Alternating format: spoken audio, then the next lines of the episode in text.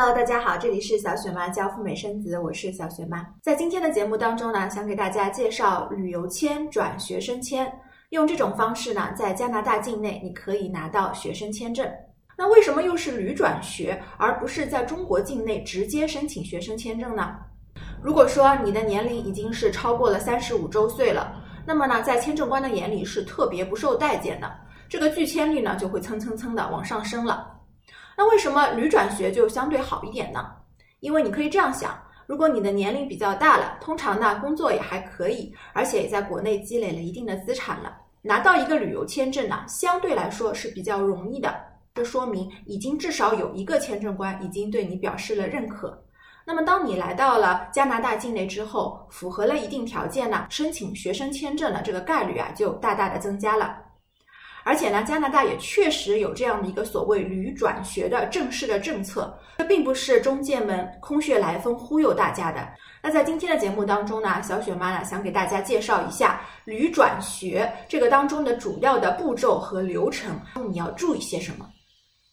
如果你是第一次收看我的节目，我的频道主要是分享通过海外生子的方式，给你的下一代拿到美国或加拿大的国籍。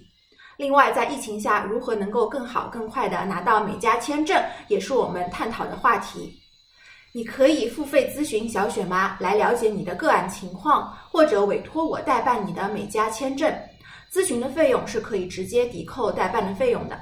好，让我们现在开始。第一步呢，就是你要先申请到一个语言学校学习英语或者是法语，这个就看你自己的需求了。绝大多数人都是学习英文的，那这个学习的周期呢，可长可短，从几个星期呢到几个月都可以。这个就根据你自己的财力以及你当前的英文水平来判断。假如说你的英文水准不错的，那么学习的周期可以短一点，钱呢也可以省一点。如果说你的英文不是很好的，那么建议周期呢可以长一点，把这个基础啊打打扎实。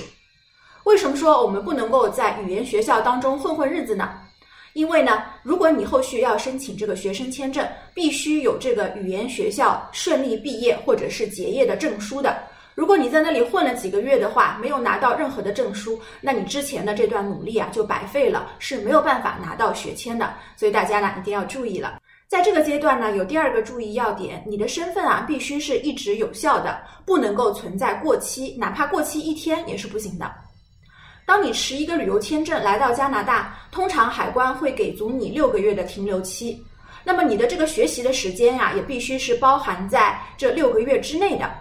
如果说你的身份快要过期了，那这个时候呢，一定要及早的申请延期，也就是申请 Visitor Record。只要身份都一直有效的，那么你就可以顺利的在加拿大境内呢读语言了。在阶段一，你的输出呢必须是顺利的拿到 ESL 或者 FSL 的一个毕业或结业证书。接下来来到第二阶段，马不停蹄的申请专业课的 offer。申请学生签证的目的呢，就是为了能够让你顺利的在加拿大的一所大专院校学专业课的。那么我们该申请什么样的学校，什么样的专业呢？这就要看你的财力情况怎么样，学校的学费是多少。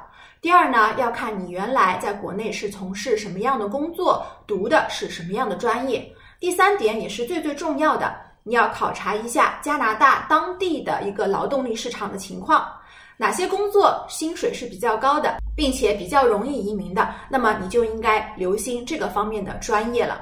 在第二个阶段呢，你要注意两点。第一点呢，你申请的这个学校啊，它必须是属于加拿大。政府授权许可的这些学习机构的，也就是我们通常说的，必须在 DLI 清单上面。假如说你的这个学校不在清单上的，那么你就无法是申请后续转学生签证的。这个大家一定要注意了。第二呢，就是你读的这个专业啊，它必须将语言作为一个前置条件。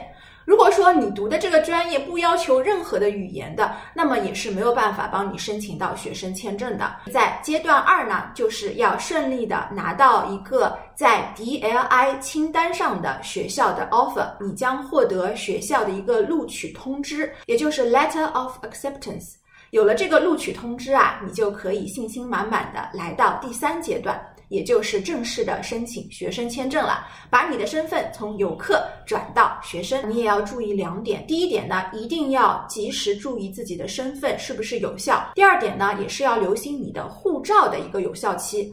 因为啊，加拿大政府如果给到了你学生签证，但是呢，它的有效期也是根据你申请时候的这本护照来的。如果你的这本护照的有效期只有一年，然后你读的这个专业啊要学两年，那么他的这个学生签证呢，只能抠抠缩缩的给你一年了。在材料方面，最重要的第一，你要证明自己有这个财力，能够自费读书；第二呢，要给签证官提供一个非常详细、非常合理的学习计划。在第三个阶段呢，如果一切顺利的话，你的输出就是一个 study permit，拿到学签，获得阶段性的胜利了。节目的最后呢，我们再来说几个大家比较关心的问题。第一个问题呢，就是有的同学会问，那既然是学生，我可不可以用语言学校给我的 offer 去申请旅转学呢？那这个答案呢是不行的。加拿大的这个旅转学的政策啊，它是有规定，大家必须要遵循这样的步骤的，就是你必须先读一个所谓的前置课程。什么叫前置课程呢？通常就是语言，你必须经过这个语言的阶段，哪怕你的雅思成绩再好的话，你也得老老实实的经过这个阶段的。那过了这个阶段之后呢，你才能够去申请专业课。第二个问题呢，就是当我拿到了学签之后，我能不能打工？